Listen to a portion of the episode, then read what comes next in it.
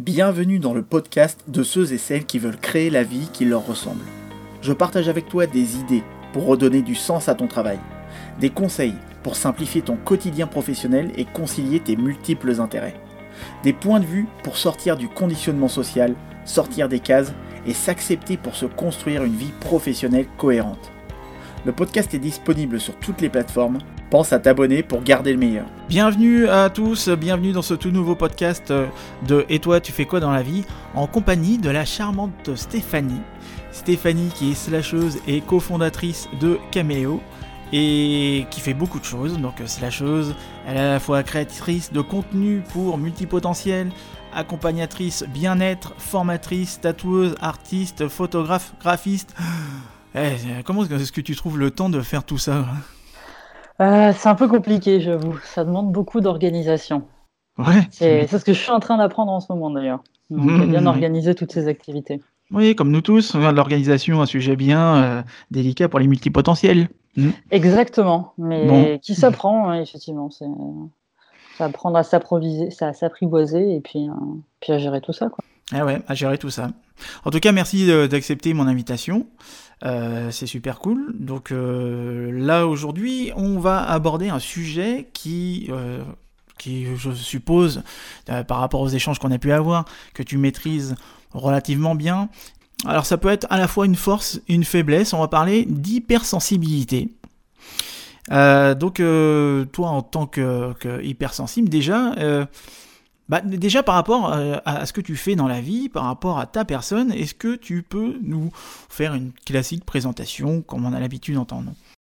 Moi, j'ai été euh, diagnostiquée en tout premier hypersensible avant euh, de rentrer dans tout ce qui était lié au potentiel, multipotentiel et ce genre de choses. Donc, c'est un sujet qui m'a tenu euh, à cœur pendant longtemps parce que euh, je l'ai découvert il y a 10 ans et euh, ça m'a expliqué beaucoup de choses sur moi. Mais comment est-ce que tu l'as découvert? Euh, je l'ai découvert parce que, bon, déjà, j'étais en thérapie parce qu'effectivement, euh, bah, j'étais hypersensible, déjà, mais je n'avais pas de terme. Et c'est un jour, en faisant un test, hein, parce que j'en avais marre de, de, ressentir les choses très fort et tout, euh, en faisant un test sur l'hypersensibilité d'une psychologue qui s'appelle Elaine Aron, où j'ai explosé le test, en fait, sur 20, euh, sur 21 items, j'en avais 21 cochés. Donc, euh, j'ai fait OK, euh, il y a quelque chose euh, là-dedans, effectivement, qui, est un petit peu sûr. Et j'en avais fait d'autres derrière. Et j'étais allée voir mon psy en lui disant, qui avait éclaté de rire, en me disant ben, enfin, Ça fait 5 ans qu'on bosse dessus. Enfin, t'es gentil. oui, oui, tu l'es, je te l'ai dit. Visiblement, je l'avais totalement occulté comme chose. Donc, euh, bah, de là, ça m'avait donné finalement une, bah, quelque chose de concret sur lequel travailler, un terme sur lequel Mhm. travailler. Et tu as pu mettre des mots dessus parce que c'est. Enfin, l'hypersensibilité. euh, Tu vois, moi, je m'en- la première fois que je l'ai entendu, c'était bon, bah, sur Internet. euh, euh, chaque fois qu'il y avait des recherches associées avec la multipotentialité, on parlait d'hypersensibilité. Donc, euh, ce serait quoi l'hypersensibilité? Alors, l'hypersensibilité, pour moi, c'est déjà euh, le, un- donc le système émotionnel, ou même nerveux, au niveau du corps, qui est euh, plus sensible que la norme, qu'une Mhm. norme euh, mesurée. Donc, euh, ça peut jouer au- autant sur l'émotionnel que le physique. Moi, la première fois, euh, il y avait un, un événement quand j'étais toute petite qui m'avait fortement marqué parce que j'avais pas les mots pour l'expliquer, mais on m'avait fait faire des tests d'audition parce que j'étais dans la lune. En fait, j'étais beaucoup dans mes pensées et euh, une de, de mes maîtresses à l'époque avait dit ouais, elle entend mal, elle entend que, que ce qu'elle veut écouter. Enfin, il y a peut-être un problème d'audition. Et quand on a fait ce test, il y avait un petit lapin qui est venu et qui a fait un, un boucan terrible. Mais J'étais petite, hein, je devais avoir 6 ans, quelque chose du genre. Et en fait, il m'a terrorisée. Non pas parce que le bruit m'avait surprise, mais parce que le bruit était trop fort. Attends, un, un lapin, un vrai lapin ou un Non, mec les- en lapin Là, là, c'était des petits lapins. En fait, c'était pour tester les bruits dans, le, dans, la, dans la pièce, dans le, le- le son dans la pièce, et il fallait dire euh, qui faisait du bruit. Donc, c'était un petit lapin, un petit jouet en lapin, et qui avait fait un énorme bruit avec un petit tambour. Et en fait, il, m'en avait fait pleurer parce que ça m'avait premièrement surprise, donc ça avait résonné comme un coup de canon, et il continuait à faire du bruit, et ça me faisait mal. Donc c'était une hypersensibilité auditive, chose que j'ai encore aujourd'hui, avec euh, de la musique trop forte ou ce genre de choses. Le cinéma, par exemple, chez moi, c'est je vais pas au cinéma parce que je trouve qu'actuellement les salles de cinéma sont euh, très très mal réglées et je suis obligée d'y aller avec des bouchons dans les oreilles. Ah oui, c'est ce que j'allais te dire. Voilà. Et, euh, et je trouve ça impensable et heu, parce que je je je ne prends aucun plaisir. Les les bruits sont trop forts pour moi et heu, c'est je sais pas comment expliquer, enfin ça va, réagir au niveau de la poitrine, Mmh émotionnellement. Je je vais pas réussir à à gérer.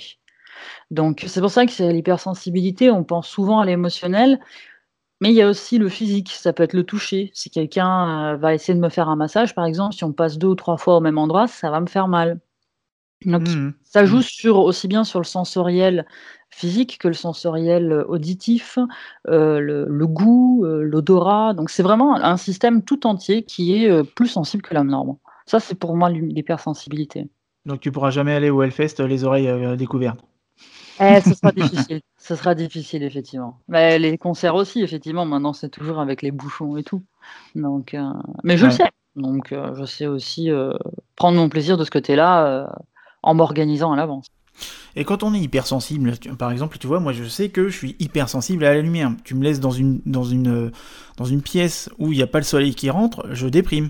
Mais ça ça va vraiment pas et puis je l'avais testé, hein, je je m'étais déjà rendu compte de ça quand j'étais plus jeune et même quand j'étais salarié. Tu me mettais dans l'open space qui était le plus à l'ombre, où il y avait pas le soleil qui passait, heu, dans la pièce toute la journée.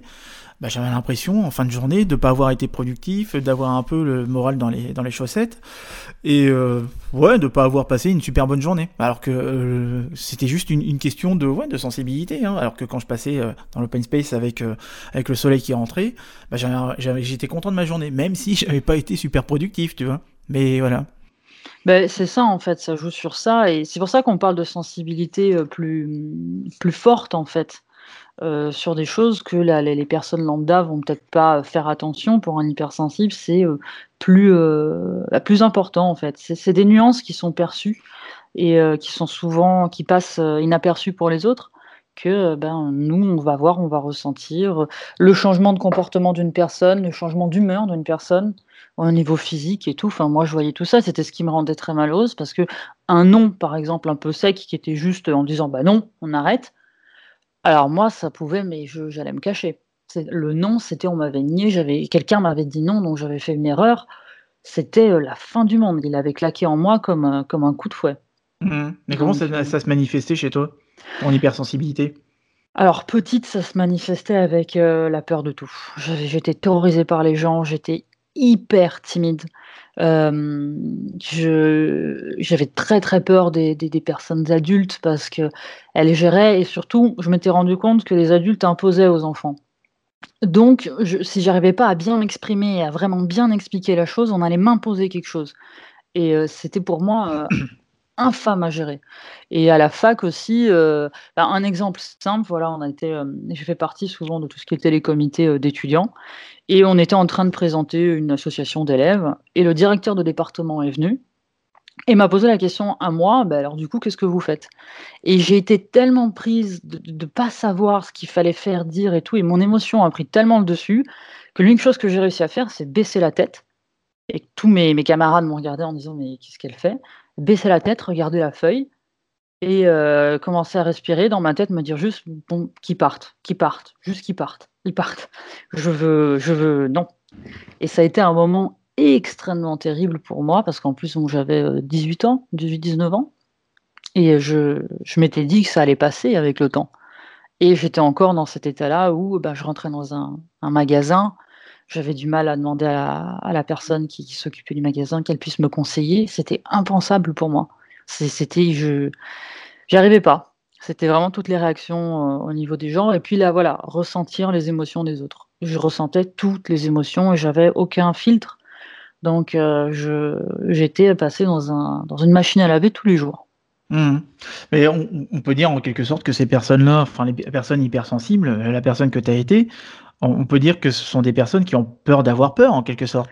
Exactement, mais c'est exactement le titre d'ailleurs du livre de de Hélène Aron, «Ces gens qui ont Ah peur ouais? d'avoir D'accord. peur» et heu, beh, qui est une psychologue et heu, ça a été une des premières à avoir écrit sur le sujet et moi j'ai découvert ce livre il y a à peu près 10 ans et heu, qui m'a énormément aidée parce que, heu, je m'étais promenée beaucoup sur internet sur, heu, l'hypersensibilité et à l'époque ça arrivait un petit peu, mais hem, on me présentait comme quelque chose de très, bah, négatif. On parlait beaucoup des gens qui étaient pas bien. Je Mmh. m'étais même inscrite sur un forum Et, euh, et j'en pouvais plus de tous ces gens qui allaient juste pas bien et qui, qui disaient combien ils étaient pas bien, ce que je comprenais très bien, mais il n'y avait pas d'ouvrage et quelque chose qui montrait euh, bah, qu'on pouvait déjà s'en sortir.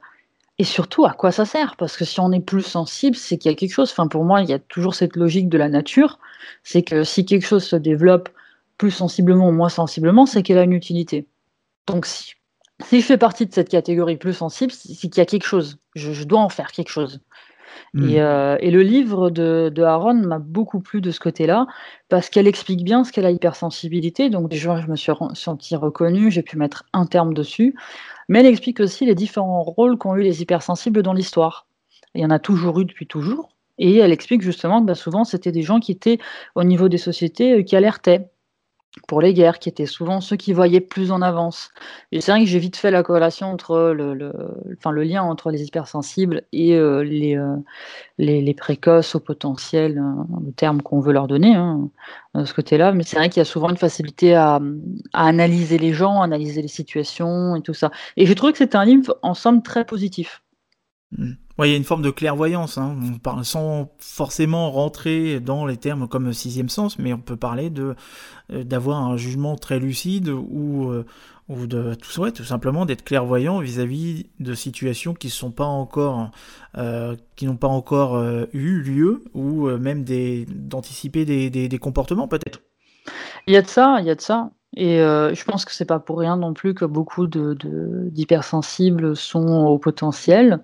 Après, il y a différentes gammes aussi dans l'hypersensibilité, mais c'est vrai qu'il y a cette. Euh, vu que c'est des gens qui ont peur d'avoir, d'avoir peur, ce sont aussi des gens qui ont je ne sais combien de stratégies selon tous les scénarios possibles. Mmh, des, stratégies de quoi? Euh, des, stratégies, d'évitement? soit d'évitement, soit de solution, soit de fuite, soit de, de, mmh. voilà, de, repli, ouais de repli et tout. Et c'est vrai que, euh, bah, effectivement, euh, dans un de, ces paragraphes, elle explique que euh, eh ben, souvent, les, les c'était pas les clergés, mais on, les utilisait comme des visiers aux gens de personnes, bah, des gens qui, voilà, des clairvoyants tout simplement, parce qu'ils mmh, mmh. voyaient à l'avance les différentes possibilités et analysaient très bien, parce que c'était des observateurs, c'était des grands observateurs, et ils analysaient bien les situations. Donc, mais c'est vrai que c'est un bouquin que j'ai trouvé très positif. Il y, a un truc aussi, euh, je pense qu'on va en reparler, hein, de, la clairvoyance, parce que moi aussi ça m'arrive de... Et pourtant je suis quelqu'un de très pragmatique, euh, qui n'est pas forcément très collé à ses intuitions, etc. Mais forcément, il y, y a des choses qui, s'expliquent euh, très rationnellement, et puis il y a d'autres choses, bon, bah, on n'a pas forcément les mots pour pouvoir les expliquer. Donc je pense qu'on reviendra tout à l'heure là-dessus. Mais il y a aussi un, plan comment dire, euh, sociétal sur lequel peut-être on, pourrait parler euh, tous les deux, euh, Stéphanie, c'est tu es d'accord avec moi, et puis je pense que les personnes qui nous écoutent seront aussi d'accord avec nous sur le fait que la société française, c'est une société qui est beaucoup dans l'intellectualisation. On, a beaucoup intellectualisé énormément de choses et tout ce qui est émotion, bon, on l'a un peu réprimandé pendant pas mal de temps. Tu vois, le, le fait juste de dire que pendant je sais pas combien d'années, avec le système patriarcal, avec euh, euh, toutes, ces, toutes ces valeurs euh, très, très masculines qui étaient de dire que les émotions c'est pour les femmes, ou tu vois, même dans le parler de tous les jours, hein, ça c'est un truc de gonzesse, ou ceci, cela, enfin, etc.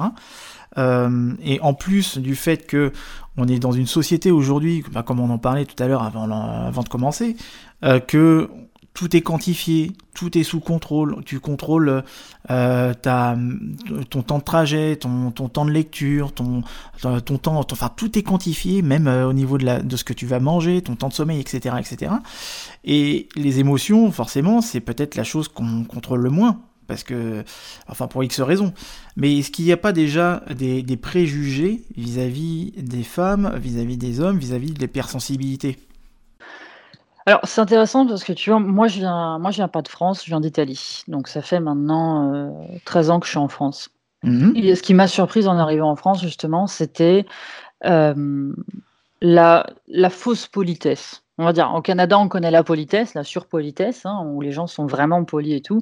Et en France, j'ai été choquée de, effectivement de cette absence émotionnelle. En Italie, euh, on est, euh, alors, on est loin d'être les meilleurs, mais c'est vrai que de ce côté-là, émotionnellement, ça s'exprime. Quand ça s'exprime, ça s'exprime, et euh, la, la, colère est exprimée, la joie est exprimée, la tristesse est exprimée. Euh, on est, je pense pas qu'on soit au niveau des Espagnols, mais je trouvais que c'était quand même plus, plus simple. En France, j'ai pas compris les codes. J'ai pas compris. T'es arrivé à quel âge en France? Je suis arrivé, j'avais 18 ans. Mmh, d'accord. Donc j'ai déjà je me suis retrouvée à la fac avec des gens français, donc moi après c'est différent. Moi, j'ai fait une école où je suis rentrée à la maternelle, je suis sortie au bac, donc il y avait déjà on a tous été en classe ensemble, donc déjà la relation sociale avec les autres était un petit peu différente. Mais ça, en soi, c'était pas, très, enfin très, enfin j'étais pas surprise par ça. Par contre, oui, j'étais surprise par, par l'émotion, le manque de, d'expression émotionnelle. Après, je suis mal placée pour le dire, parce que moi j'étais hypersensible, donc j'exprimais rien. Je, fuyais dès que je pouvais fuir, je me mettais dans les petits coins, genre me regardez pas, me parlez pas. Moi, j'ai peur que vous me fassiez mal, en fait, que, vous me fassiez mal émotionnellement. Et par rapport à ta question, oui, je pense qu'il y a quelque chose au niveau émotionnel qui est raté, qui est complètement raté. On nous demande de, un surcontrôle émotionnel comme si on était des machines. Et euh, bah, d'ailleurs, c'est ce qu'on voit maintenant. Euh, je le vois en travaillant euh, avec des personnes, qu'elles soient multipotentielles ou même dans l'accompagnement en règle générale. ce qu'on travaille, c'est l'émotionnel. C'est l'acceptation émotionnelle, ah c'est ce qui fait la différence entre les machines et les animaux d'ailleurs. Enfin, les animaux ont des émotions de toute façon, mais surtout les machines, quoi, tout simplement. Exactement. Mais la plupart des gens ne savent pas les gérer. Ils vont dire, bah oui, bah, je suis triste. Euh, oui, enfin, il y a plusieurs gammes de tristesse. Donc déjà, essaye de peut-être leur donner euh, une, euh, une, différente couleur, un différent, différent goût, je sais pas, un différent chiffre si tu préfères et tout, pour que, savoir aussi où tu te situes par rapport à une situation lambda, une autre situation, qu'est-ce qui fait que tu es triste ou pas? Et c'est quelque chose que en France, ben, on n'a pas le temps. On n'a pas le temps, il faut pas montrer, il faut pas dire. On n'a pas le temps ou on a peur de prendre le temps peut-être aussi de, par rapport à ce qu'on pourrait y trouver? Bah, je t'avoue, je ne sais pas. C'est des, sujets qui m'intéressent énormément et c'est vrai que je, m'intéresse beaucoup à l'ethnopsychologie. Je suis passionnée de psychologie et euh, d'ethnopsychologie parce que justement, ça permet de voir aussi dans les autres pays comment ça fonctionne. Et c'est vrai que la France, de ce côté-là, elle est un peu stérile. Et tu disais tout à l'heure qu'on est beaucoup dans, le monde de la culture et du, du, savoir intellectuel. Et euh, c'est vrai qu'on a eu quand même euh, une histoire qui prône le savoir intellectuel plutôt que le savoir émotionnel. On en arrive à malheureusement hein, être en retard sur beaucoup de pays au niveau psychologie, au niveau euh, médecine aussi, parce que justement la France euh, se doit d'être meilleure, donc fera ses contrôles elle-même. C'est toujours quelque chose qui m'a mmh. énormément surprise, en, que ce soit en Allemagne. Enfin, j'ai plusieurs cultures. Moi, je suis franco-italo-allemande, donc je connais bien l'Allemagne et l'Italie. Et c'est vrai que c'est des pays qui ont leurs défauts, mais qui sont quand même, je trouve, sur beaucoup de choses plus ouverts d'esprit. Il y a un petit manque d'ouverture d'esprit de ce côté-là euh, en France. On va aller voir un médecin en disant je suis pas bien. Je crois que j'ai eu un médecin qui, euh, qui, a, été très très bienveillant et qui m'a dit Mademoiselle, je vais rien vous donner. Euh, en était en hiver et comme très souvent je faisais des, dépressions saisonnières. Mais là, ça faisait longtemps que je n'en avais pas fait. Donc je comprenais pas ce qui m'arrivait. Il m'a dit Mais il vous arrive rien de grave, c'est une petite déprime saisonnière et ça ira très bien. Vous prenez des vitamines, vous prenez ci. Et il m'a expliqué. Pourtant, je connaissais bien le sujet, mais c'est le premier. La plupart m'ont tous donné des médicaments euh, rapidement euh, on ne parle pas, euh, oui, mais c'est dans votre tête, ça va aller vite. Puis il faut pas se laisser abattre. Hein, faut pas se laisser abattre. je mmh, pense mmh. qu'effectivement, il y a une peur de l'émotion parce qu'on ne on la connaît pas, et il y a une grande peur de se retrouver face à ça. Mmh, et pourtant, euh, les, émotions, c'est la vie. C'est ça qui fait que, de toute façon, les émotions, ça peut être aussi bien le, bonheur d'avoir des émotions que, oui, ça peut être aussi un enfer d'une certaine manière. De, les émotions que tu, tu vis, euh, d'une certaine façon. Ça, c'est un type qui, euh, j'ai écouté, euh, je sais plus que mince, j'aurais dû marquer le nom d'ailleurs. je crois qu'il s'appelle Jamais, enfin je sais jamais, jamais, enfin je sais plus. Il faudra que je retrouve le nom de ce type. De toute façon, je vais le retrouver. Hein. et il disait que on a deux émotions principales, peu importe ce qu'on vit, peu importe où on est, qui on est, etc. Et que les deux émotions principales qu'on vit, c'est la peur et la confiance. Et que la plupart du temps, quand, tu sors de chez toi, bah, tu peux avoir peur ou tu peux euh, être en confiance tout simplement, mais tu te poses pas forcément de questions, mais tu as des émotions qui sont toujours liées à euh, cette notion de, peur et de confiance. Donc je, te parle de ça en même temps, je suis en train de chercher le nom du, type. mais mais j'ai trouvé ça tout à fait. Voilà, il s'appelle il s'appelle Philippe Philippe Jamais. Philippe Jamais, et c'est un, psychanalyste, euh, pélopsychiatre, et qui, exprime tout naturellement et très, euh, euh, très d'un point de vue pédagogique, euh, comment est-ce que les émotions peuvent nous rendre fous et que, et que cette question de, émotionnelle, la plupart du temps, c'est lié à une ingérence, parce que tu vois, tout à l'heure, on parlait de, de toutes ces informations, du traitement des informations, visuelles, auditives, etc., etc., et qu'il y a une ingérence qui t'empêche d'analyser correctement toutes ces, informations. Donc, dans ton système de traitement d'information, bah, euh, euh, tu perds un peu les pédales d'une certaine manière. Et, euh, c'est comme ça ensuite que bah, je pense aussi, hein, après dis-moi si je me trompe, mais je pense que c'est comme ça qu'on en revient à un débordement émotionnel trop prolongé. D'où peut-être l'augmentation du nombre de burn-out ou du nombre de personnes qui sont dans une phase de stress prolongée. Je suis tout à fait d'accord avec ça, effectivement. Et euh, c'est vrai que vu que ce sont des personnes, enfin, les hypersensibles sont des personnes très sensibles. Si tu viens sursaturer le système, bah, il flambe. Sauf que la sursaturation peut arriver beaucoup plus rapidement. Surtout s'ils sont dans des environnements dans lesquels euh, ils peuvent pas euh, s'échapper ou autre chose. Pour ça, j'ai deux exemples. J'ai l'exemple d'un cinéma où j'ai été voir un film où le son était vraiment tellement fort et que j'avais pas pris de choses de, de bouchons les oreilles avec moi et je pouvais pas partir parce que je sais pas d'ailleurs qu'est-ce qui s'est passé, pour quelle raison je n'ai pas fait l'effort de sortir de la salle. Mais en fait, j'ai terminé, j'étais en larmes, euh, j'arrivais plus à parler et en fait, j'ai fait une petite décompensation lié au trop, trop de sons, trop d'images, euh, trop fort. Et j'avais euh, complètement. Euh, j'étais à plat derrière. J'avais plus. C'était allé trop fort. Je pouvais pas m'échapper. Donc j'avais l'impression d'être frappé régulièrement. Et ça avait été assez violent. Et par rapport justement au burn-out, c'est chez, ces gens-là,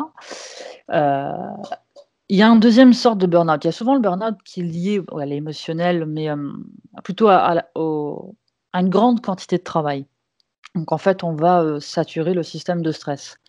Et il y a aussi le burn-out émotionnel que j'ai eu malheureusement l'occasion de tester et qui est très particulier parce qu'il est lié à une émotion en fait qui vient et qui reste et qui reste et qui reste et qui est euh, surchargé, même chose, un système qui est surchargé et le burn-out, il a cette particularité. Alors, je sais pas si d'autres personnes enfin, en ont fait et comment eux l'ont vécu. Moi, je sais qu'il y a eu vraiment. Aussi. Bah oui, effectivement. Moi, je sais que j'ai eu un pof. Il y a eu un moment donné où j'étais à une table, c'était le jour de fête de la musique, et j'ai entendu un. Je sais pas comment dire, comme une maison qui prend feu d'un coup. Et plus rien. J'ai plus eu d'émotion, plus rien derrière. Plus rien. Et j'ai juste regardé mes amis, j'ai dit: «Je rentre». Ils m'ont dit: «Mais tu vas où?» Je dit: «Je rentre, là, je dois rentrer, je je peux pas». Et je savais même pas que c'était, euh, exactement ça et tout. c'était émotionnel, c'était parce que, j'arrivais, euh, émotionnellement, j'avais géré trop de choses et j'arrivais plus à à gérer, tout simplement. Mmh. Mais en même temps, je trouve que c'est intéressant parce que c'est toujours en fait, moi, ce qui m'intéresse toujours, c'est ce qu'on en fait derrière. Et euh, dans l'émotionnel tu disais tout à l'heure effectivement qu'on gère mal, enfin on gère mal, oui. Moi, ce que je vois par exemple en accompagnement et en étant passionné de psychologie, je travaille avec beaucoup de, psychologues, j'ai beaucoup d'amis qui sont psychologues, et il y a une pratique qui, euh, que moi j'adore, c'est la, psychologie bouddhiste. Donc la psychologie bouddhiste, en fait, simplement, c'est de la méditation, hein, mais la méditation introspective. Donc on va aller justement travailler chaque émotion qui vient. Et en fait, je me rends compte que ce soit dans la psychologie, que ce soit dans ce genre de pratique méditative et tout, on est toujours en train d'aller soigner un enfant. Un enfant qui émotionnellement n'a pas été écouté, on n'a pas été pris en compte, que nous-mêmes, on n'a pas pris en compte cet enfant qui est le nôtre, euh, qui était en train de dire quelque chose. Et quand on regarde un petit peu, si on analyse un petit peu les, les thérapies actuelles, on ne fait que travailler sur de l'émotionnel passé. Mmh. Ça, j'ai pas été écouté sur ci, j'ai pas été entendu sur ça, et aujourd'hui ça ressort, et du coup ça ressort au mauvais moment. Et mais je sais pas le faire sortir, je sais pas l'exprimer. Je n'arrive pas à, dire aux gens que je ressens ça, parce qu'en plus je suis un adulte, donc je suis même pas censé avoir ça aujourd'hui. Mmh. effectivement, il y a un gros dysfonctionnement de ce côté-là. Mmh. tu penses que il y a des attentes de la société qui nous empêchent aussi peut-être de, de mettre en, en avant nos émotions, tu vois, on considère euh, le, fait d'être sensible ou hypersensible. Bon, moi, je me suis jamais considéré comme hypersensible. Je suis sensible à pas mal de choses, euh, visuellement, auditivement, etc. Euh, surtout quand tu prends le métro de la ligne 13 avec toutes ces odeurs. Là, tu vois, c'est. là, là, je me demande comment font les autres pour ne pas être sensible par rapport à ça. mais on considère un peu comme ça comme une faiblesse de caractère. Oui, tout à fait. Moi, j'en ai eu honte pendant longtemps. Moi, j'avais honte d'avoir peur, mais parce que je comprenais pas non plus. Donc la différence maintenant, c'est de savoir que je suis hypersensible. sensible. ce qui a changé, c'est que moi, j'ai voulu en faire une force. Je te dis tout à l'heure, je m'étais inscrite sur, euh, des forums parce que j'avais besoin d'en parler et de parler avec des gens hypersensibles et euh, il y avait eu le témoignage d'un père de 45 ans qui m'avait et en fait je pense que ça a été le déclic qui avait écrit en disant voilà euh, je suis hypersensible. Pour moi euh, sortir est, une souffrance immense et parler aux gens est très difficile parce que je ressens tout et j'arrive pas à gérer. Donc c'est très très difficile pour moi. Et il était en train d'expliquer que sa fille avait les mêmes traits et elle avait 5 euh, ans. Et il mmh. disait je suis terrorisée parce que je veux pas qu'elle ait cette vie là je veux pas qu'elle vit comme ça. C'est infâme je sais pas quoi faire et en plus euh, j'arriverai pas à donner l'exemple. Qu'est-ce que c'est que cet exemple d'un père qui est tellement sensible? Et en fait, en lisant ça, je lui avais c'est sorti spontanément que moi, en fait, je, je, voulais être un exemple pour mes enfants. Et que si j'étais sensible, euh, je voulais comprendre pourquoi et je voulais apprendre à le gérer. Je voulais en faire, en fait, un super pouvoir. Et, euh, et c'est ce que, d'ailleurs, euh, j'ai fait de ce côté-là. Je l'ai travaillé de cette sorte parce que je le vivais mal, parce que je me sentais honteuse d'être de, de, aussi sensible. Et je me sentais plus faible, donc ça a joué sur la confiance en moi de façon terrible. Maintenant, aujourd'hui, c'est quelque chose que je dis avec grande facilité en disant non, mais je suis hypersensible, donc j'ai une sensibilité plus, plus, plus rapide et euh, je réagis plus rapidement. Donc, euh, donc voilà, euh, c'est simple. Et si les gens comprennent pas, ben, en fait, maintenant, c'est plus trop mon problème. Mmh.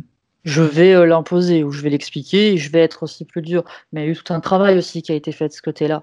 Et euh, parce que, parce que voilà, parce que je voulais aussi apprivoiser mes émotions, les comprendre mieux. J'arrive euh, à beaucoup plus euh, travailler en empathie avec les personnes sans que ça devienne difficile et mmh. sans que les émotions me prennent. J'ai vraiment réussi à mettre cette distance, qui est ce que je voulais absolument faire. Et ça, c'est quelque chose sur lequel vraiment j'insiste. c'est on peut être très hypersensible, mais on peut très bien apprendre à le gérer et vivre très bien avec. Mmh on, choisit pas nos émotions, ça c'est clair, mais on choisit ce qu'on en fait. Exactement. Et ça, par contre, c'est du travail. Et je pense que, euh, bon, il y a eu la thérapie qui a énormément aidé, mais un, une des choses qui, qui m'a le plus aidé, c'est euh, les méditations euh, bouddhistes. Euh, alors ça, ça implique pas de rentrer dans un courant bouddhiste, hein, attention, c'est pas du tout l'intention de dire euh, si, on va commencer ce genre de pratique, il faut croire euh, en quoi que ce soit, parce que de toute façon le bouddhisme est une philosophie et on ne demande pas de croire en quoi que ce soit. Mais la plupart du temps, c'est juste une analyse émotionnelle. C'est voilà, aujourd'hui j'ai réagi sur telle chose très violemment. Et en fait, on apprend avec le temps à voir l'émotion arriver, à la regarder en disant oulala, ça c'est de la colère. Ça, c'est de la colère. il y a une très, très grosse colère qui est en train d'arriver avec cette personne qui est en train de me parler. Et en fait, avoir un espèce de détachement et d'analyser. Qu'est-ce qui me met en colère? Est-ce que c'est la personne ou est-ce que c'est moi? Qui est en colère, en fait? Euh, Qu'est-ce qu'elle est en train de venir réveiller en moi? Est-ce que c'est justifié, pas justifié? Et en fait, une meilleure compréhension qui fait déjà que vis-à-vis d'une situation, on arrive à mieux gérer, on arrive à se détacher aussi de la situation pour s'observer un petit peu et être sur quelque chose de beaucoup plus zen et euh, peut-être prendre le temps de dire écoute, là maintenant je peux pas te répondre, il y a plein d'émotions qui arrivent et j'arrive pas à les gérer. J'ai besoin de, ah, de souffler. Je vais faire un petit tour et on va reparler après. Mmh. C'est de la communication non violente. Et, mmh. euh, et on rentre, voilà, c'est la communication non violente et justement ces pratiques bouddhistes sont très très proches. Mmh. La relaxation, c'est bien pour les personnes qui sont dans le trop plein émotionnel? Oui, oui, la relaxation aide beaucoup et c'est quelque chose qui est, euh, moi, j'ai toujours conseillé ça aux gens que j'ai pu recevoir en accompagnement qui étaient, euh, hypersensibles, ou qui justement au niveau émotionnel parce qu'il n'y a pas besoin d'être hypersensible aussi pour être débordé émotionnellement. L'hypersensibilité, c'est vraiment pas particulier parce que c'est au quotidien.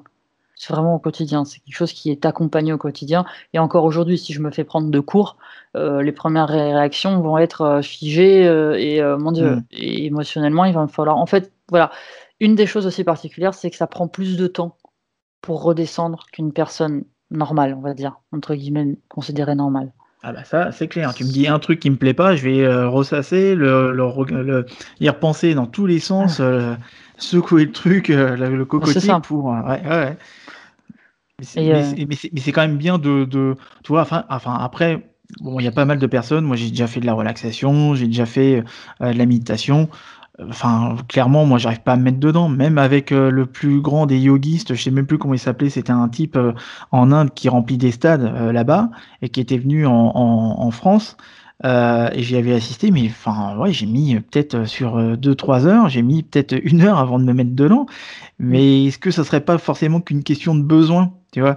C'est-à-dire que moi, j'ai besoin de m'extérioriser. Moi, j'ai besoin de, d'extérioriser. Euh, euh, bah, parfois, quand j'ai de la colère, euh, d'écouter bah, peut-être ouais, de la musique du Michel Sardou énervé.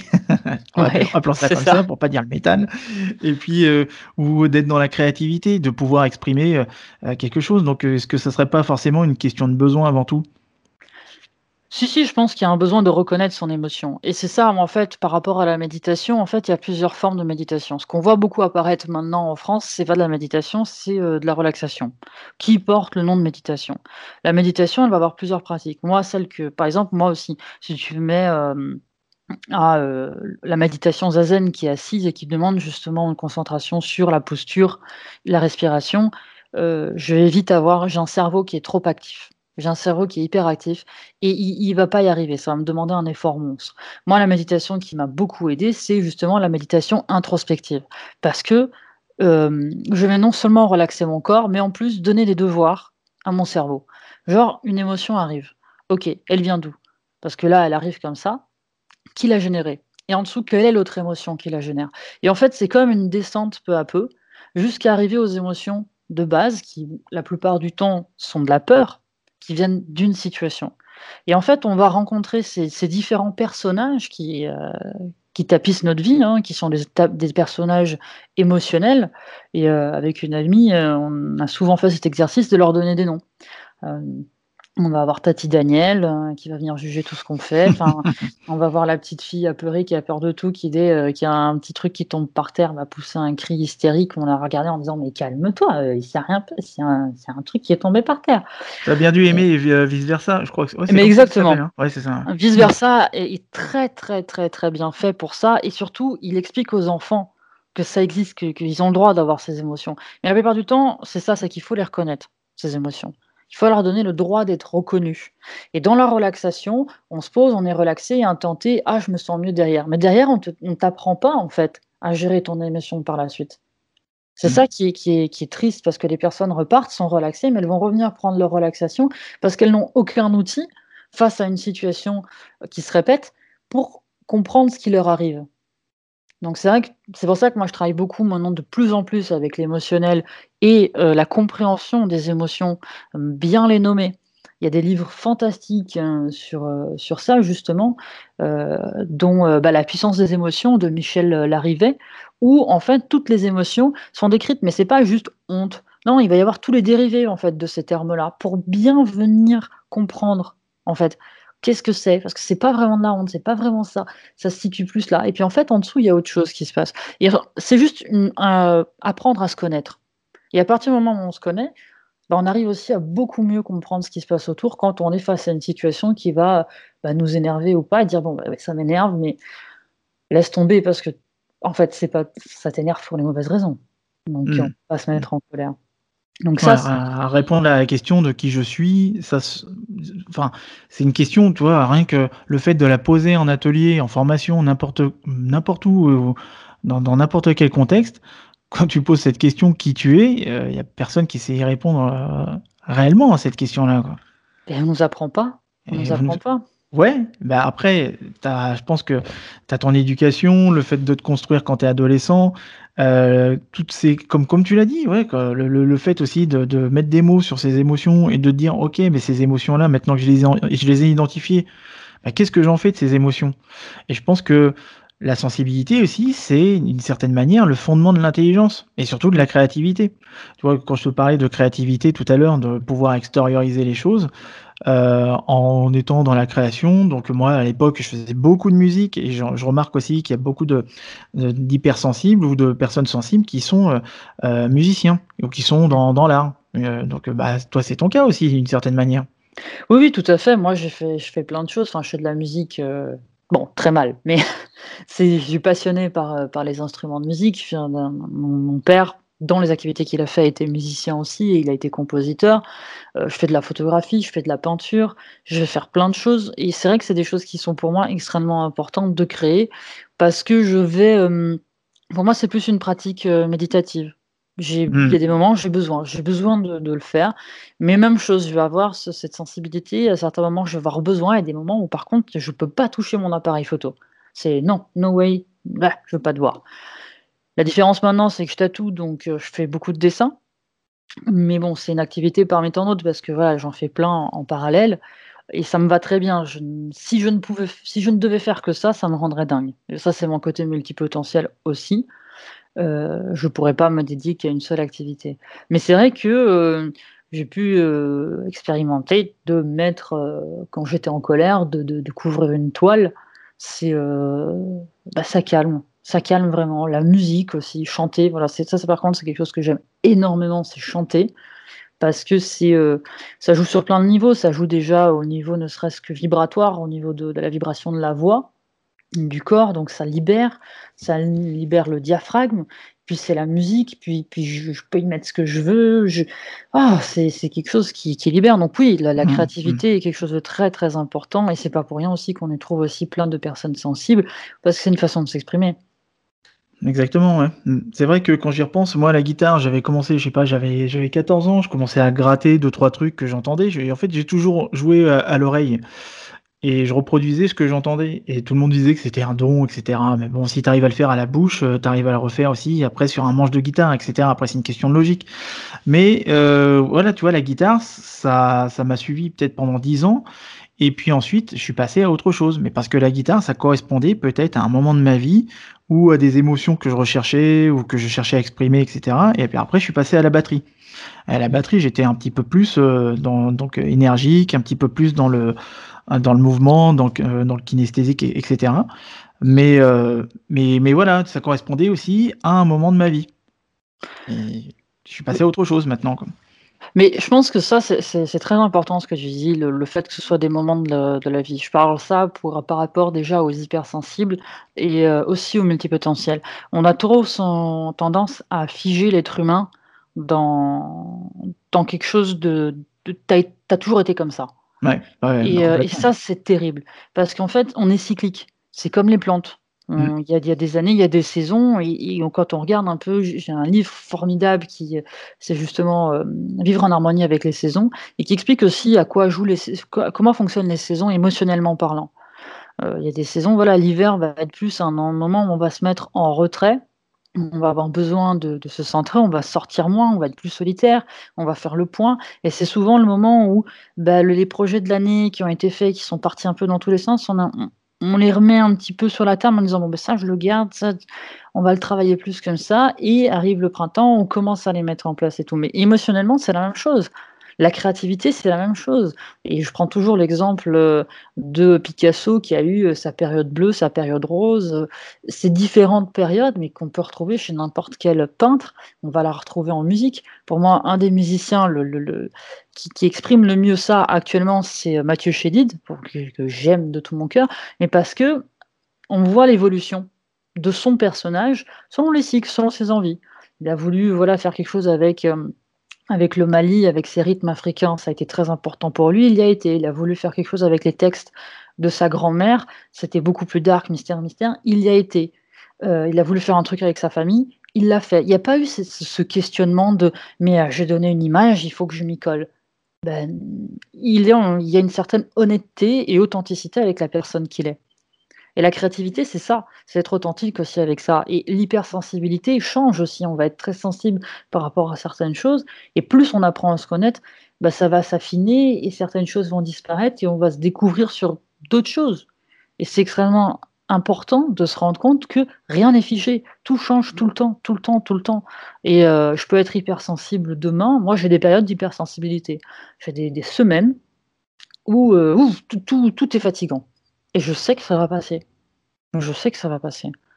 Et mmh. euh, c'est les multipotentiels, c'est pareil, parce qu'on en parle beaucoup et je, je, travaille sur le sujet avec, avec Julien, avec Caméo, justement. Et et c'est la même chose, c'est des cycles, et c'est important de le comprendre. Après, ça s'organise. Tout ça s'organise, que ce soit dans la créativité, qu'on soit un artiste, c'est important aussi de pouvoir l'organiser. Parce qu'il faut, faut qu'au quotidien, on soit heureux, il faut aussi qu'on réussisse un peu à, gérer notre vie et qu'on arrive à, faire ce dont on a envie, quoi, tout simplement être heureux et se souvenir à nos besoins de façon correcte. On pourrait même dire qu'il y a une sensibilité à développer son potentiel. oui. Oui. Complètement. Hein. Oui, c'est quelque chose qui enfin moi ça me touche énormément à cœur, tout ce qui est, euh, développer son potentiel, développer, euh, qui on est en fait. C'est par exemple, maintenant c'est quelque chose pour lequel moi j'ai une énorme sensibilité, je me suis rendu compte, elle a changé vers, euh, ces personnes-là. Je vais avoir un amour incommensurable que je ne connaissais pas, quand je vois des gens qui sont au tout début de ces parcours qui sont en train de se rendre compte, qui sont hypersensibles, qui sont en train de se rendre compte qu'ils sont au potentiel et, qui commencent sur des choses par lesquelles moi je suis passée et je sais la difficulté que c'est de passer par là et le courage que ça demande pour continuer et, euh, le chemin qu'ils sont en train d'entreprendre. Et moi, c'est quelque chose qui me met, je peux en avoir les larmes aux yeux des fois avec certaines personnes parce que c'est juste euh, extraordinaire. Et mon hypersensibilité, c'est justement bouger plus maintenant vers le positif. J'ai fait un gros travail sur la gratitude, on en parle beaucoup, ça a l'air très bateau, mais en fait, quand on commence à travailler dessus, on se rend compte que même d'un point de vue neuronal, ça change la façon dont on voit le monde. C'est très intéressant. Et on est touché par d'autres choses. Mmh. Et ça, mmh. c'est magnifique. Parce que bon, je préfère euh, Maintenant, euh, avoir l'alarme qui tombe quand je vois des petits oiseaux jouer dans une flaque d'eau euh, et prendre un énorme plaisir euh, qu'avant parce que le bus avait klaxonné près de moi et que je n'avais pas prévu le coup et que je me retrouve dans la rue à côté à me tenir le cœur et à pleurer parce que je m'y attendais pas et comme un enfant qui vient de se prendre une claque alors qu'il n'avait pas prévu. C'était un peu pénible ça. tu m'étonnes. On peut dire alors que tu es passé d'une phase de protection, de repli, à une phase d'expression ou d'exploration. Euh, oui. Oui, je pense qu'il y a eu de ça, euh, il y a eu de ça, il y a eu vraiment, euh, du repli pendant très, très longtemps et et maintenant je suis beaucoup plus dans l'expérimentation. je je trouve ça même très, très agréable parce qu'ayant moins peur, je fais des choses que je pensais jamais, que j'allais faire. Je suis partie à l'autre bout du monde seule. moi en tant qu'hypersensible, c'était juste mais non, non. Alors, je suis partie en tant qu'hypersensible, parce que du coup, mon hypersensibilité là-bas, oui, elle était bien présente. Mais finalement, ça m'a montré que j'étais très bien entourée, que j'ai trouvé des gens merveilleux qui m'ont accompagnée, qui m'ont aidée. Et je me suis pas retrouvée seule, donc ça m'a appris aussi énormément de choses. Et je pense que c'est important aussi de sortir de sa zone de confort. La problématique, c'est que chez un hypersensible, la zone de confort est beaucoup plus restreinte qu'une personne lambda. Donc sortir de là, c'est pour quelqu'un j'ai par exemple des amis qui voyagent de partout qui comprenaient pas pour quelle raison? Pour moi, c'était même ne serait-ce que difficile de de faire un prendre un Blablacar et d'aller, euh, toute seule à X. C'était pour moi la fin du monde. Pour eux, c'était genre: «Mais attends, euh, on n'a pas la même zone de confort». Donc il faut aussi l'idée n'est pas non plus de se forcer parce que je suis contre ces, choses-là, je suis contre cette. Euh, alors de temps en temps, faut se secouer, hein, je dis pas le contraire, faut pas non plus se mettre dans un pot de miel et, et se caresser euh, tous les jours en disant euh, pauvre chouchou, pauvre chouchou, t'es hypersensible. Il faut se secouer un peu, mais il faut pas non plus se mettre dans des situations dures. Et je vois beaucoup de personnes qui essayent de se traiter de façon très très difficile, très mmh. dure avec eux-mêmes, et ça manque de bienveillance. Ouais, parce qu'ils sont, ils sont dans une phase de destruction, et la plupart du temps, c'est soit tu es dans la destruction, soit, euh, ça c'est pas moi qui le dis aussi, c'est euh, le team dont je te parlais, Philippe Jamais, qui disait que soit t'es dans la destruction, soit t'es dans la transmission. Et il disait que la vie c'est la transmission, tu transmets euh, la vie de génération en génération, ton savoir, tes valeurs, ton nom, etc. Et que la plupart du temps, quand t'es dans une phase émotionnelle où t'arrives pas à gérer, que t'es dans le trop plein, et que bah en, de, t'es es dans tes peurs, t'as la peur du rejet, la peur de, enfin toutes les peurs qui, qui gravitent autour de ça, donc t'es dans une phase de protection et la plupart du temps aussi, puisque tu comprends pas, tu es aussi dans une phase de destruction. Mais le, fait de passer, et moi aussi je suis passé par là aussi, hein. quand j'étais salarié, j'étais dans une, enfin, d'une certaine manière dans une phase de destruction. Toute la période avant mon, mon burn-out, où j'étais aigri, euh, j'étais exécrable, euh, j'ai perdu des amis, j'ai perdu bah, ma, ma, copine de l'époque. Enfin bon, c'était une accumulation sur plein de choses. Hein. Ça faisait déjà un an et demi que j'étais consultant et que j'aimais pas du tout ce, ce, boulot-là. Et puis je me, dès le deuxième mois, je savais très bien que j'allais pas y rester. J'étais là en train de chercher des, offres d'emploi, tu vois. Mais je suis quand même resté jusqu'à pendant un an et demi en me disant ça va peut-être changer, mais en fait pas du tout. Et c'est là aussi où j'ai été clairvoyant, c'est que le fait de ne pas le sentir, être dans un environnement bienveillant, ça c'est aussi c'est un truc qui ressortait énormément euh, euh, vis-à-vis des, personnes avec qui euh, on travaille ou les personnes de la communauté, de travailler dans un environnement bienveillant. Le fait d'avoir évolué dans un environnement qui n'était pas adapté pour moi a fait que bah, je m'auto-détruisais, pardon, et parce que je restais dedans, et en plus, j'auto-détruisais tout mon entourage personnel, j'étais exécrable, donc, et ça s'est concrétisé par un burn-out, et ce burn-out, il s'est manifesté par une extinction de voix qui a duré deux, deux, mois quand même, deux mois à parler comme Jeanne Moreau, je te raconte pas la, détresse et comment j'étais vraiment en flip, en me disant ça y est, ma carrière elle est foutue, et euh, alors que je fume pas en plus, donc je me dis c'est quand même ballot de parler comme un cancéreux alors que je, je, je me fume pas. Et, euh, et ensuite, bah, après qu'une fois que je suis sorti du burn-out, c'est là que j'ai commencé à arrêter dans la colère, le déni ou la révolte, et que je me suis dit, ok, bah, c'est bon, qu'est-ce que je décide de, de, de, faire de tout ça? Et comme toi, je suis parti aussi, euh, euh, bah, je suis pas parti faire un tour du monde, mais ça s'apparentait à un tour du monde, on va dire, euh, par intérim. Euh, J'avais fait un mois au Canada et au Brésil pour vraiment me détacher de tout ça et sortir. Moi, j'appelle pas ça ma zone de confort, mais ma zone de problème. C'est-à-dire que sortir la tête du guidon et d'aller ailleurs, euh, juste dans l'exploration, la, découverte, la nouveauté. Donc euh, moi, comme je, recherche absolument tout le temps la, la, nouveauté, que ça en ait un besoin, parce que c'est toutes les émotions, tu vois, les, les premières émotions que tu as quand tu, quand tu goûtes euh, une chose pour la première fois, ou quand tu entends une musique pour la première fois, ou toutes ces choses-là, c'est ça qui, comment dire, c'est ça qui, qui, me fait vibrer, qui anime un peu ma vie de tous les jours, de toujours trouver de la nouveauté. Donc je, peux, peux te dire que c'est un gros challenge, hein, mais au moins euh, le fait d'avoir d'être passé de ma zone de problème dans un autre environnement que je connaissais pas du tout. Le Canada, je connaissais, mais le Brésil, je connaissais pas du tout. Et c'était la première fois de ma vie que je partais tout seul.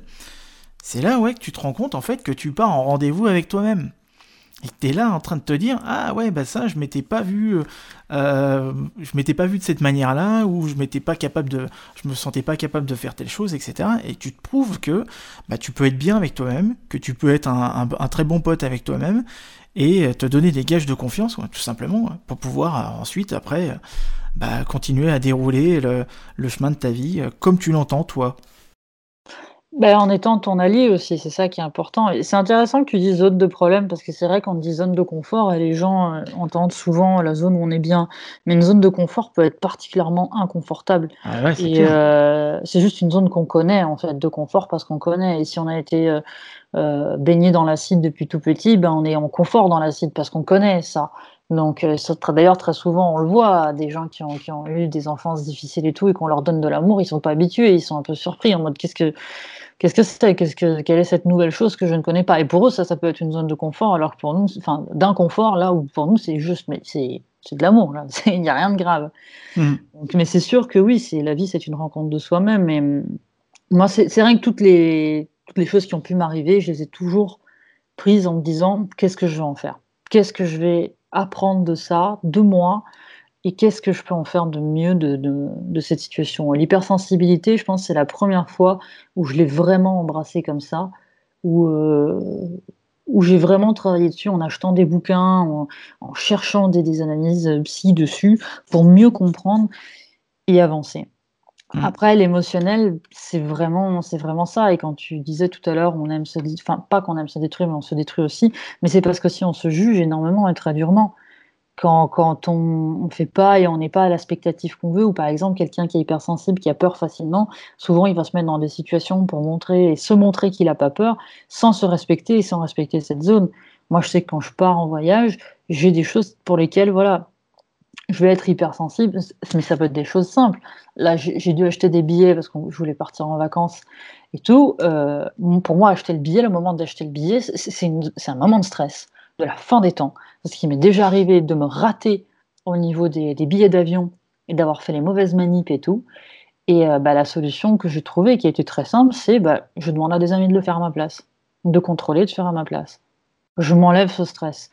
Et je leur dis tout simplement, je dis écoute, tu sais très bien que je suis hypersensible, moi ça c'est un truc, ça me, met, ça me fait monter le stress à gogo. Donc euh, est-ce que tu peux le faire? Même chose, si je dois aller, je dois partir en voyage, j'aime arriver à l'avance. Il y a des gens qui, tu portes pas ça, moi j'aime bien. Et je leur dis, je dis, c'est pas un problème, moi je pars avant. Il n'y a pas de problème, moi j'ai besoin de le faire. Et en fait, c'est déjà juste me connaître et me respecter. Et déjà, ne serait-ce que ça, c'est un accompagnement au quotidien et tout. Et expliquer aux gens en disant Oui, ben, je suis sensible et c'est pour moi, c'est important. Donc, il y a des situations dans lesquelles je n'apprécie pas être parce que je vais les vivre bien plus mal qu'une personne normale. Je vais avoir du mal à redescendre, en fait. Le, stress va avoir du mal à redescendre, l'intensité émotionnelle. Là où chez quelqu'un, elle va mettre une heure, chez moi, elle va mettre 4, 5, 6 heures, voire une semaine, quoi, selon ce qui s'est passé. C'est se connaître. C'est se connaître. Et ce genre, tout, tout ce qu'on apprend en ce moment dans le développement personnel, dans la méditation, dans la relaxation, tout ce qu'on nous montre actuellement, c'est justement pour venir se rencontrer. Et mmh. je trouve que c'est le plus beau chemin, et d'ailleurs l'unique chemin qu'on a à faire, parce que oui, il y, a, le boulot, il y a plein de choses et tout, mais si on n'est pas heureux, on ne sera pas une bonne personne au travail, on n'arrivera pas à faire ce qu'on veut, et je pense pas que ce soit quand même le but de, de chacun que, de passer de façon, enfin, de survivre dans la vie. Je refuse ce terme. En disant je survis, euh, non, moi, je veux vivre maintenant. Je veux vivre, quoi. Hmm. Je veux vivre. Hmm. Hmm. Ça pourrait très bien faire une belle conclusion, d'ailleurs. Hein. Effectivement. Et comment est-ce que tu vois les choses évoluer à l'avenir hein? Par rapport Par rapport à ton hypersensibilité, par rapport à ta créativité, par rapport à la multipotentialité euh, bah, écoute, je suis en train de découvrir tout ça, donc euh, c'est des choses que déjà l'hypersensibilité, je sais d'où je viens et je vois où j'en suis maintenant et euh, je pense que ça fait partie des choses dans dans ma vie de laquelle je suis la plus fière parce que je ne pensais très clairement pas arriver, à 33 ans aussi bien. Je pensais que j'allais en souffrir encore énormément. Donc ça, j'en suis très, très fière et je sais que ça va avancer. Euh, j'adore les recherches que je fais par rapport à la multipotentialité, ce qu'on est en train de monter et tout. Donc, euh, en règle générale, il y a encore 3-4 euh, ans, je t'aurais fait un joli plan de comment je vois les choses. Et ce que j'ai appris vraiment, c'est à lâcher prise parce que tout peut changer du jour au lendemain. Et j'adore ça. Et je commence à vraiment adorer ces moments de, de surprise. Donc, ce que je vois, c'est qu'on a des beaux projets, et euh, tout comme toi, ton podcast que je trouve absolument euh, génial aussi. Oh, arrête de faire rougir. et, euh, et, je trouve que c'est bien parce que je trouve que ça bouge en fait. On en parle de plus en plus. Là, mm. par exemple, par rapport à l'hypersensibilité, moi j'ai cité Hélène Aron, mais il y a par exemple Saverio Tomazel, qui est un psychanalyste français, qui a créé le site ultrasensible.com et qui a beaucoup de euh, livres qui sont sortis à la FNAC actuellement. Euh, donc, il est en train de faire un merveilleux travail euh, sur l'hypersensibilité. On en parle de plus en plus, en fait. On en parle mm. de plus en plus, on accompagne de plus en plus euh, ces gens-là. Alors, il y a un facteur, est-ce que c'est un facteur de mode ou pas de mode? Je sais pas. On parle plus des 10 aussi, de tout ce qui est dyscalcul et dyspraxie. Il y a une problématique qui est en train d'arriver aussi au niveau système scolaire, sur lequel les profs ne, savent plus trop quoi faire, parce qu'avant, bah, tous les élèves étaient entre guillemets normaux. Maintenant, ils sont tous euh, au potentiel, euh, hyperactifs, 10, hypersensibles. Donc, je peux comprendre aussi que au niveau de l'école, ils sont un peu perdus. Si ce n'est que ça dénote une réelle problématique, c'est qu'on connaît mal l'être humain et qu'on a envie de le rendre totalement standard et que ben, on se rend compte de plus en plus que non, quoi, il l'est pas. Il l'est tout simplement pas. Mm. Et qu'il faut comprendre comment on fonctionne. Et euh, je pense que c'est une, belle invitation qui est en train de nous donner euh, le monde actuellement et le changement actuel à vraiment se découvrir. Et je pense qu'il y aura pas mal de choses qui vont changer de ce côté-là. Qu'on est dans un système qui ne me semble pas très adapté à ce qu'est l'être humain en lui-même en tant que que euh, être psycho, physico-émotionnel. Et euh, d'un point de vue travail, d'un point de vue école, d'un point de vue apprentissage, en vie. Donc, euh, je suis très curieuse, autant personnellement pour ce qui va m'arriver et l'évolution de mes projets que de ce qui va se passer au niveau sociétaire parce que je trouve que par rapport aux années d'avant, ça bouge vraiment, vraiment beaucoup. Mmh. Je suis curieux aussi hein, de voir comment est-ce que ça va, comment on va se servir de tout ça, de toutes ces connaissances, parce qu'on est vraiment au, début. Hein. donc à voir. comment, ouais, je pense qu'une phrase qui résume, qui résume très bien aussi toutes les choses qu'on aurait pu se dire, c'est qu'est-ce qu'on va en faire de tout ça? Mmh. C'est ça. Et puis, il y a la jeune génération qui arrive aussi. Et euh, cette jeune génération qu'on aime bien souvent critiquer, euh, moi, je l'attends avec impatience parce que pour avoir euh, de temps en temps des échanges avec eux, et franchement, ils me bluffent. Ils me bluffent sur, déjà sur la, lucidité qu'ils ont d'un système défaillant et d'avoir envie de faire différemment. Ils ne savent pas forcément comment, c'est sûr, hein, mais quand quelque chose est en train d'arriver à la fin, comment est-ce qu'on sait exactement ce qu'il faut faire derrière? Non, il faut tester. Hein. On ne peut pas prétendre non plus qu'ils arrivent avec les solutions clés en main, euh, comme on aime tellement dire, et euh, comme souvent on attend. Mais je suis très curieuse parce que je trouve qu'ils sont beaucoup plus en accord avec eux-mêmes et beaucoup plus rapidement. Ils se connaissent bien. Mm. Moi, dans tout cas, de ceux avec, euh, avec qui j'ai pu partager, j'ai été assez bluffée. Et mm. je suis bien curieuse et, et assez positive d'ailleurs, je trouve. Mm. Positive et curieuse. D'ailleurs, ça tombe bien, curieuse, c'est le maître mot qui accompagne la plupart du temps les multipotentiels. Peu, peu importe ce qu'on fait, peu importe qui on est, où on va, la curiosité, c'est la chose qui, qui nous anime et qui nous permet de toujours aller de l'avant finalement. Hein. Et je pense que c'est ça qui est le plus important, c'est de rester curieux. Rester curieux parce que la, curiosité, pour moi, je l'associe à l'envie, l'envie de découvrir, l'envie d'explorer, etc. Donc c'est pour moi une source de plaisir. Et la curiosité, tant qu'on reste curieux, de toute façon, on reste ouvert au monde. Exactement. Euh, bon, bah merci Stéphanie, bah, c'était super intéressant. C'était super. Alors, où est-ce qu'on te retrouve? Alors, euh, bah, moi, on peut me retrouver euh, bah, de différentes façons, vu que je suis sur plein de, médias. On peut me retrouver sur LinkedIn. Il y a mon site internet aussi, euh, awondersteph.com et cameo.fr, donc je travaille avec, avec Julien sur justement tout ce qui est les multipotentiels aussi. Qui va passer sur mon podcast aussi prochainement. Oui. N'est-ce pas, eh ben, c'était super. Pour euh, savoir qu'est-ce qu'il faut dire, qu'est-ce qu'il faut pas dire. Mais il va être très attrapé parce que bah, Bon bah super, en tout cas c'était vraiment super intéressant. Euh, ça deux, deux, fois que j'utilise le mot super dans une phrase, mais c'est pas grave. En tout cas, euh, merci beaucoup de ton intervention, très intéressant. Est-ce que tu aurais un dernier mot peut-être à ajouter?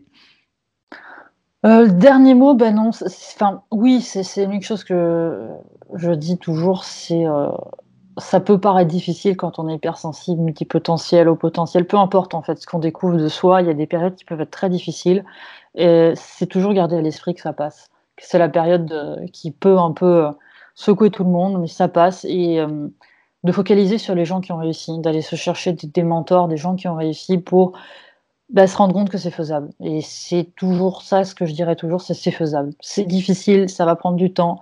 C'est comme on m'avait dit une fois, c'est un peu comme des calculs rénaux, hein, ça fait très très mal, mais ça passe. Ça passe et on y arrive. Donc euh, voilà. Très bien. Message reçu. Bah, merci beaucoup Stéphanie. Bah, merci à toi et euh, merci encore de m'avoir proposé. C'était avec grand plaisir. Bah, je t'en prie. Et puis de toute façon, on va être amené, même les personnes qui nous suivent vont être amenées à nous voir travailler ensemble euh, sur toute l'année qui va suivre.